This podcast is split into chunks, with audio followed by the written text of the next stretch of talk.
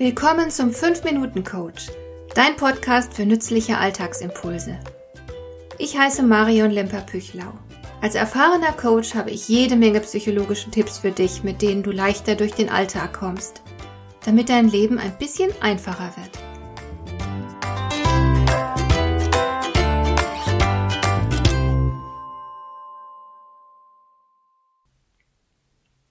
In der letzten Folge habe ich darüber gesprochen, wie deine Überzeugungen deine Persönlichkeit formen.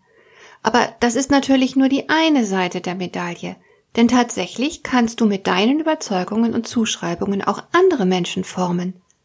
Dazu möchte ich dir beispielhaft die Geschichte von Thomas Alva Edison erzählen. Er war ein amerikanischer Erfinder, der 1847 geboren wurde und 1931 starb. Er hat wirklich Großes geleistet und zwar vor allem auf dem Gebiet der Elektrizität und Elektrotechnik. Thomas Alva Edison war der erste Mensch, dem es gelungen ist, menschliche Stimmen aufzunehmen und wieder abzuspielen. Er war der Erfinder des Phonographen. Noch heute wird in den USA der nationale Erfindertag an Edisons Geburtstag gefeiert, nämlich am 11. Februar. Interessanterweise hat Thomas Edison nur wenige Monate in seinem Leben die Schule besucht. Er brachte nämlich eines Tages einen Brief von der Schule nach Hause, seine Mutter hat ihn geöffnet und unter Tränen laut vorgelesen. Ihr Sohn ist ein Genie. Diese Schule ist zu klein für ihn und hat keine Lehrer, die in der Lage wären, ihn zu unterrichten. Bitte unterrichten Sie ihn selbst. Die Mutter hatte vor ihrer Ehe selbst als Lehrerin gearbeitet und konnte deshalb den Unterricht ihres Sohnes übernehmen. Viele Jahre nach dem Tod seiner Mutter, als Edison längst als einer der größten Erfinder des Jahrhunderts galt, da stieß er zufällig beim Aufräumen auf diesen alten Brief. Er entfaltete ihn, weil er ihn noch einmal lesen wollte, und konnte kaum glauben, was da tatsächlich stand, nämlich Ihr Sohn ist geistig behindert. An dieser Schule ist kein Platz für ihn. Edison soll lange und heftig geweint haben, nachdem er den Brief gelesen hatte. Und dann schrieb er in sein Tagebuch Thomas Alva Edison galt als geistig behindertes Kind. Durch eine heldenhafte Mutter wurde er zu einem der größten Genies des Jahrhunderts. Diese Geschichte liefert ein Beispiel dafür, wie du durch deine Überzeugungen Macht über andere ausüben kannst. Edison war von Geburt an schwerhörig, deshalb dachten seine Lehrer, er sei geistig behindert. Sie haben nicht genau hingesehen und nicht an den kleinen Jungen glauben wollen. Wenn es nach ihnen gegangen wäre, hätte sich Edison vermutlich zu dem Idioten entwickelt, den seine Lehrer in ihm sehen wollten. Glücklicherweise konnte seine Mutter weit mehr in ihrem Sohn sehen und hat an ihn geglaubt. Ich kann dir aus meiner Erfahrung als Privatperson und als Psychologin eines mit Sicherheit sagen. In den Menschen steckt immer weit mehr, als man auf Anhieb sieht.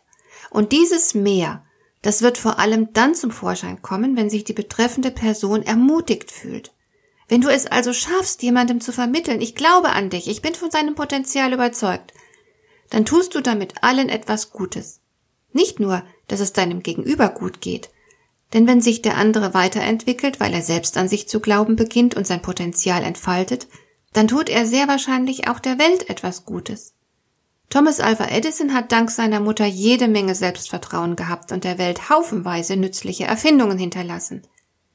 Was glaubst du, könnten die Menschen in deinem unmittelbaren Umfeld leisten, wenn sie derart ermutigt würden? Es ist wirklich nicht schlau, jemanden niederzumachen und zu kritisieren. Das ist ein schlechter Gebrauch deiner Macht. Kritik ist zwar grundsätzlich unverzichtbar, aber sie muss konstruktiv sein. Kritik darf nicht auf die Entwertung einer Person hinauslaufen. Kritik sollte einfach nur als Rückmeldung verstanden werden nach dem Schema Schau, wenn du dies tust, dann ergibt sich daraus jenes, und das wollen wir doch nicht. Kritik soll den Menschen helfen, besser zu werden, ihr Verhalten zu optimieren. Das ist ihr einziger Sinn und ihre einzige Berechtigung. Jemandem die Selbstachtung und sein Selbstvertrauen mit Kritik kaputt zu machen, ist eine üble und fatale Sache. Deshalb gib acht, wie du kritisierst. Und nimm dir vor, jeden Tag mindestens eine Person zu ermutigen, indem du ihr vermittelst, dass du an sie glaubst. Aber bitte nicht mit einem platten, ach, das schaffst du schon. Es muss überzeugender klingen und aus deiner Überzeugung heraus entstehen. Wen kannst du noch heute in dieser Weise ermutigen? Dir der heutige Impuls gefallen?